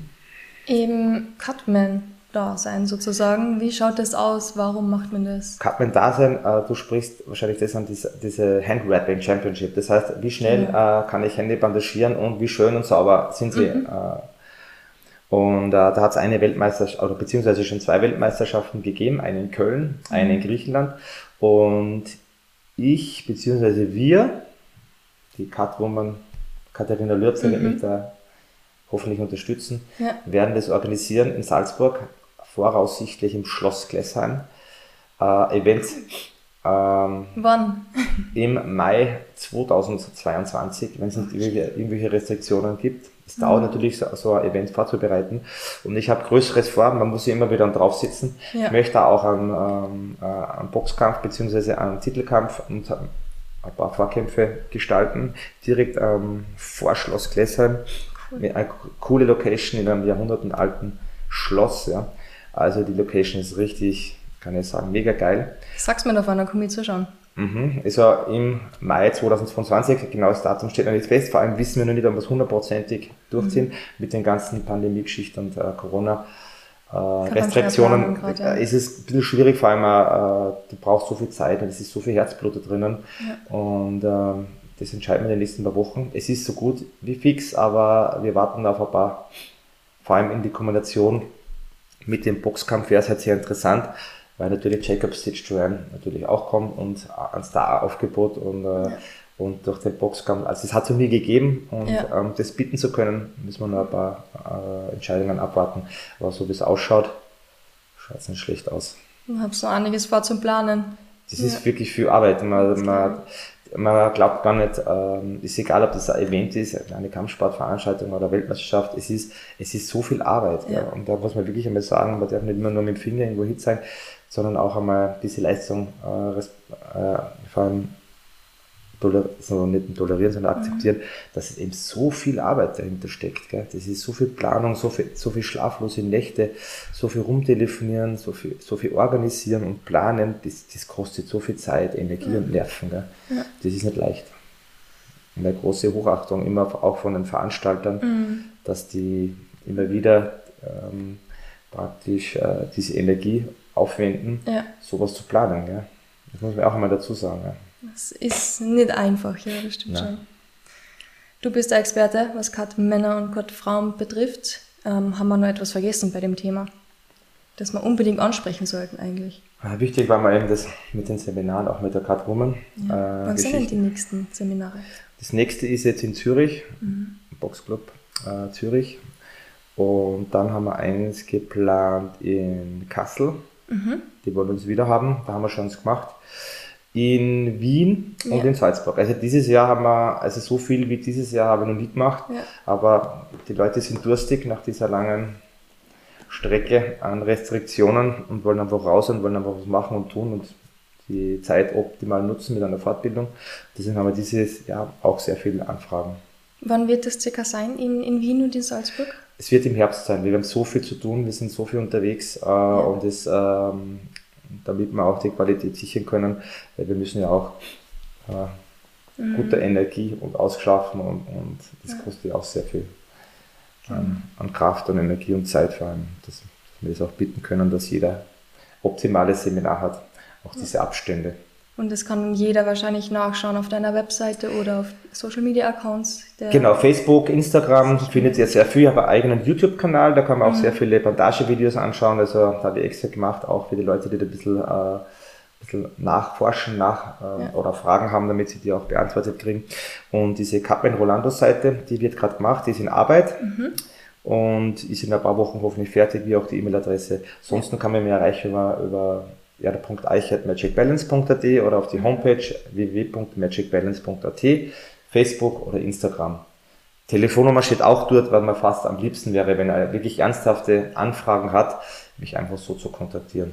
Gut, haben wir das notiert. Wir werden es dann noch drunter schreiben auf Social Media. Roland, abschließend hätte ich gerne noch eine Geschichte. Und zwar, was hat es mit Vierklees auf sich und Bandagieren? Also das Glücksklee, die Idee ist mir einfach ähm, kommen über Nacht. Und dann haben wir auch gedacht, das ist so ein mentaler Benefit für den Kämpfer, weil das einfach ein, ein Symbol ist, das auf der ganzen Welt eigentlich nicht negativ behaftet ist. Ja. Mhm. Weder religiös noch irgendwie politisch ja, negativ behaftet ist, sondern überall auf der ganzen Welt als Glückssymbol so gefeiert wird oder auch weitergegeben wird zum Neujahr. Ja. Und das hat man nicht zu verwechseln mit St. Patrick's Day, mit den Dreiklettblättern, das wäre immer verwechselt. Ja. Und ich finde es also, das ist mir einfach so eingefallen und ich finde es einfach, und ich habe eigentlich schon mit sehr vielen Kämpfern, auch UFC-Kämpfern, ja. ein Lächeln ins Gesicht gezaubert, weil die das einfach cool finden. Ne? So, erklär mal kurz für alle, die das noch nicht wissen, was da jetzt eigentlich abgeht. Du glaubst, die Kleeblätter zusammen, aber ja. Natürlich so viele zu finden ist ziemlich schwer. Ja. Ich habe es natürlich auch, äh, kaufe die meistens äh, ja. zu der Zeit am Neujahr, wo man die verschenkt, kaufe ich sehr viele kleine Stöckchen und schneide die ab und trockne die in schweren Büchern ja. und tue die dann in eine spezielle Box und die werden dann bei Kämpfern einbandagiert. So wie auch letzten Samstag auch. Da gibt es ja ein Video ja. auf Instagram. Wahnsinn, das habe ich noch nie gesehen, das ist ein Cutman. Ich meine, prinzipiell weiß ich nicht genau, was da in der Kabine alles abgeht da dahinter. Aber prinzipiell habe ich noch nie gesehen, dass ein Cutman wirklich sich so viel antut, vier Klee sammelt, die trocknet und dann mitnimmt für die Kampfveranstaltungen, um sie in die Kämpfer, in die Bandagen ja, das ist, reinzuarbeiten. Das, das ist so eine Idee, die halt entstanden ist. Mittlerweile ist mein Markenzeichen. Ja. Und man muss auch sagen, Fairerweise, es ist auch bei dem äh, Regelwerk, bei den großen Boxverbänden verboten. Du darfst nichts einbandagieren, genauso mhm. wie auf dem Tape nichts draufstehen darf. Ja. Wir arbeiten nach Regelwerk, ja, aber bei den normalen Amateurveranstaltungen oder äh, auch Titelkämpfen, wo es halt wirklich nicht, was jetzt nicht so groß ist, ja schaut da keiner nach und die Leute ist auch egal, die Bandage passt perfekt und das ist wie ja. Pergament, das ist, das kannst du wegblasen, so leicht ist das, ja. Und es ist ja am Handgelenk und nicht irgendwo, ja. Aber trotzdem gibt's immer wieder welche Leute, die immer irgendwas dagegen haben, weil sie ja schade finden, dass sie nicht auf die Idee kommen sind und kreiden sind. Ja, das ist ja nicht das Regelwerk, ja. Ist mir klar, Leute, weiß ich, ja. Mhm. Danke für die Belehrung. Wir machen es natürlich nur bei Amateuren und auch, wie gesagt, bei Kämpfern, die halt gerade keine Weltmeister oder Europameisterschaft, ja. wie auch immer, ja. Das natürlich bei den Boxverbänden, da sind sehr genau und da wird es natürlich eingehalten. Aber die lustige Geschichte, die habe ich schon oft erzählt, ist, dass von den ersten zehn, die ich bandagiert habe, mhm. neun gewonnen haben und ich glaube, der, der Risch ja. war der Einzige, der unentschieden war. Nein! Haben wir, haben wir letzten Samstag wieder gesprochen, war total lustig, weil er gesagt hat, ja, das war ich, weil ich war unentschieden. Ja, Michael, es hätten alle Michael, gewonnen. Michael. Wir hätten alle gewonnen mit meinem Glücksklee. Mag aber waren die ersten zehn, wenn es natürlich, wenn ich jetzt 100 mache oder 200, ja. Statistik über die Leute, wird es wahrscheinlich anders ausschauen. War Zufall, aber ein netter Zufall, du lächelst, ja, das ist eine nette Idee. Ja. ja. Und äh, ja, so hat man das. Ja, da hat er die Statistik wieder mal gesprengt, unser Kollege. Ja, schuld. Wahnsinn, da werden wir das nächste Mal drüber reden. Dankeschön, Roland. Rolando Eicher. Rolandus. Hat man das Stitch gegeben, den Namen, der äh, Jacob? Den Namen habe ich vom Stitch, ja, von Jacob. Der hat immer Rolandos gesagt, weil das halt ähm, ja. der Mexikaner, gell? Ja. Und, ähm, sind, und sagt immer Rolandos. Und dann haben wir gedacht, wie soll ich meine, wie soll ich mich nennen, gell? Mhm. Und dann, warum eigentlich nicht so? Ja, zu mir sagt die ganze ja. Zeit, gell? Und dann ist es so entstanden, nur damit du die Geschichte auch kennst. Ja. Das ist eine schöne Geschichte, weil Kämpfer haben Kämpfernamen, genau. Cutmänner haben Meistens bekommt man die immer irgendwo von irgendwem anderen, ja. Und wenn man sie von Stitch Durant bekommt, ist das schon eine Ehre. Ja, hat mir schon gut gefallen. Ich habe ihm dann jetzt erzählt, ja, dass ich das so hernehme, weil es war nicht seine, seine, seine ja. Intention wahrscheinlich zuerst, aber dann habe ich gesagt, ja, passt, nenne mich so, wie du mich nennst, ja. Hat Spaß gemacht. Danke ebenfalls. Vielen Dank für die vielen Infos wirklich. Also wenn jemand einmal eine Ausbildung machen möchte, dass sich jetzt denkt, hey, das ist ja voll interessant, einfach die kontaktieren über die Social Media Accounts. Jederzeit gerne, ja. Genau. Jederzeit. Bin schon gespannt, was sich da weiterentwickelt und wie viele Frauen wir bald sehen werden. Ja, ich werde schon passieren, seid, seid gespannt. Freuen wir uns. Dankeschön. Danke, darf ich nur zum Schluss mich an meine Sponsoren bedanken. Sowieso, klar. Ähm, ich finde das übrigens total cool, weil ich kenne nur Kämpfer, die Sponsoren haben, aber Cutmänner, dass die Sponsoren haben, das ist alles lässig. Ja, das ist eine sehr lange Freundschaft auch zum Dominik von Phantom Athletics, der mich unterstützt schon seit Anfang an. Ist mhm. ja auch nicht immer leicht, weil es gibt so viele Sponsorenanfragen, an denen jetzt zu glauben, äh, oder ist es einfach nur jemand, ja, der was verspricht, aber dann, mhm. ja. Aber muss ehrlich sagen, großes Dankeschön Phantom Athletics, dann an Transporte Ebner, ja. die mich schon seit einiger Zeit unterstützen. Dazugekommen ist jetzt Silberpfeil. Und was macht Silberpfeil? Energy Drinks. Ah. Red Bull geht leider nicht, ja, ja. weil ja, natürlich der Red Bull sich sehr stark distanziert vom Kampfsport, aber was für Gründen auch immer, egal. Äh, hofft, dass irgendwann mal dazukommen. Mhm. Silberpfeil ist auch gut, super. Äh, und ähm, ja, Fight 24 ist auch immer dabei. Das ist auch, ja, stimmt. sind auch coole Jungs und äh, versuchen alle den Kampfsport weiterzubringen. Ja, wir haben alle ein Ziel, ja. Das haben wir ja. Und damit beenden wir jetzt die Sendung. Danke, dass, man, dass ihr die Chance gehabt habt, da mit dir zu sprechen über meine Arbeit. War echt nett. Ich habe dich noch nie persönlich kennengelernt. War echt cool. Hat mir sehr viel Spaß gemacht. Danke. Ja, ich finde es cool, dass du dir die Zeit genommen hast. Gerne. Ja, Jederzeit wieder. Dankeschön. Dankeschön.